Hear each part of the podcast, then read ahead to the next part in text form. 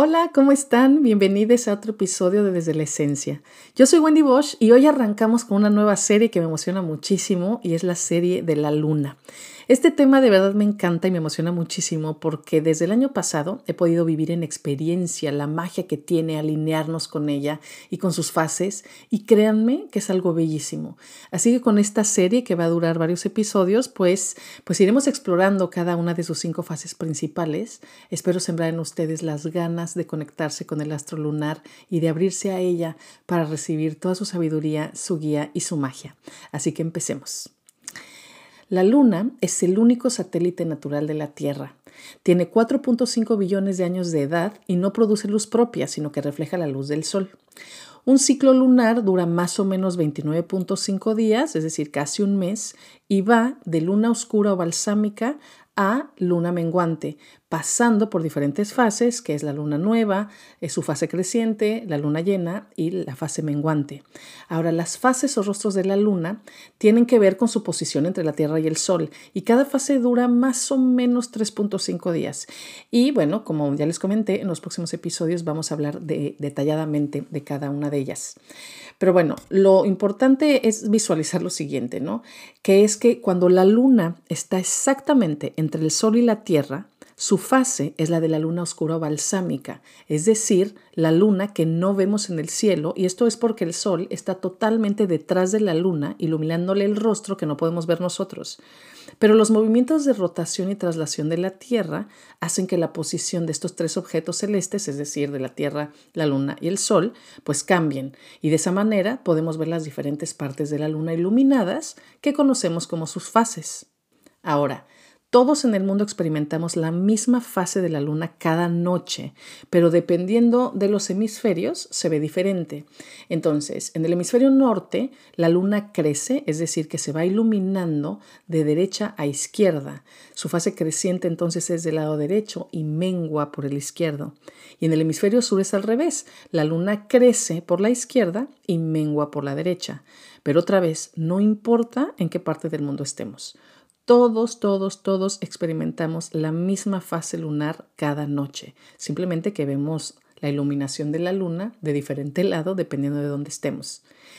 Algo que me impresionó muchísimo y cuando lo leí fue saber que la responsable de las cuatro estaciones es precisamente la Luna, porque por su fuerza de gravedad mantiene el axis de la Tierra en su posición y entonces de esta manera, pues la distancia del Sol es diferente en los polos y por eso experimentamos las estaciones. Y además la Luna, como seguramente han escuchado, también por su fuerza de gravedad, pues es la responsable de las mareas, ¿no? O sea, de los mares y los océanos, y no solo los del planeta, sino que también mueve nuestras aguas internas. Esto quiere decir que nuestro ciclo menstrual como mujeres, pero eh, nuestras emociones como seres humanos en general, están irremediablemente conectados con la luna, lo sepamos o no. Esto quiere decir que no importa nuestra edad, no importa nuestra raza, religión, creencias, riquezas, etc.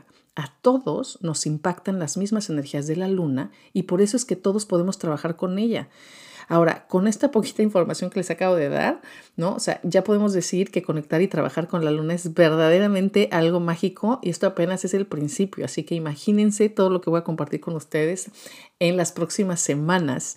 Y es que trabajar con la luna de verdad, créanme que puede transformar radicalmente nuestra vida, porque la luna nos ayuda a ser conscientes de nuestro mundo interior, nos enseña a autocuidarnos, a nutrirnos, a empoderarnos, a manifestar nuestros sueños, a tener dirección, a vivir con propósitos, a muchísimas cosas.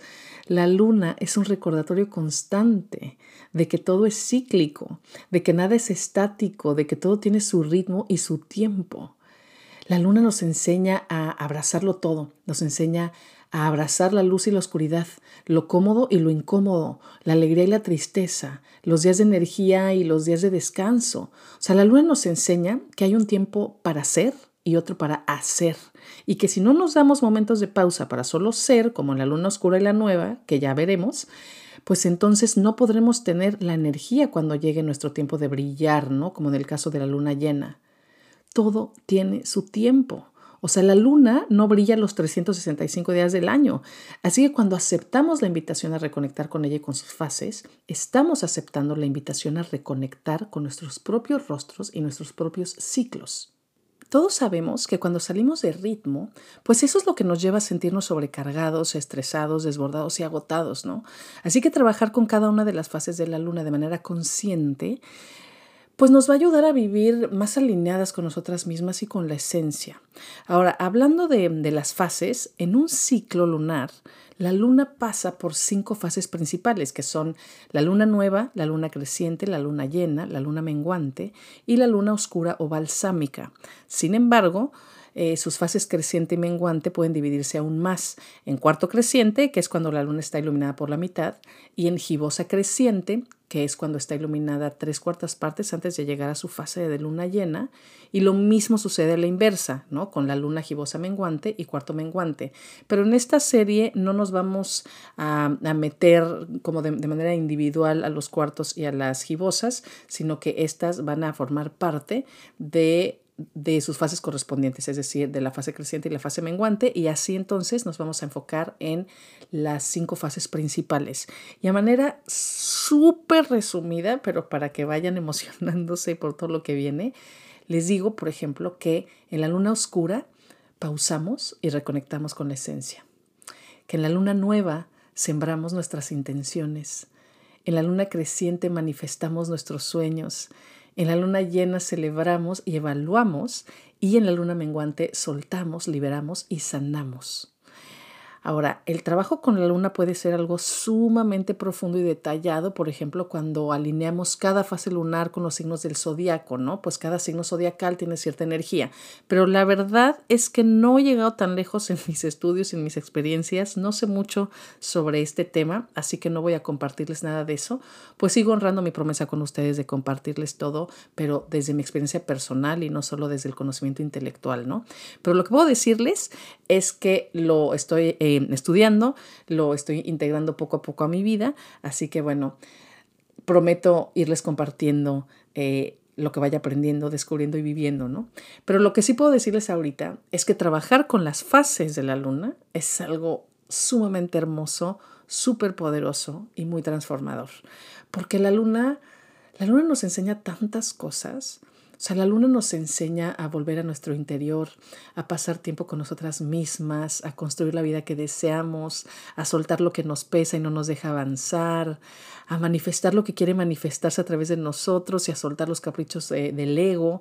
Nos enseña, nos enseña a levantar la mirada y a reconectar con el universo entero, con la majestuosidad del cosmos que nos rodea nos enseña a aceptar los ciclos y a abrazar la totalidad de la existencia.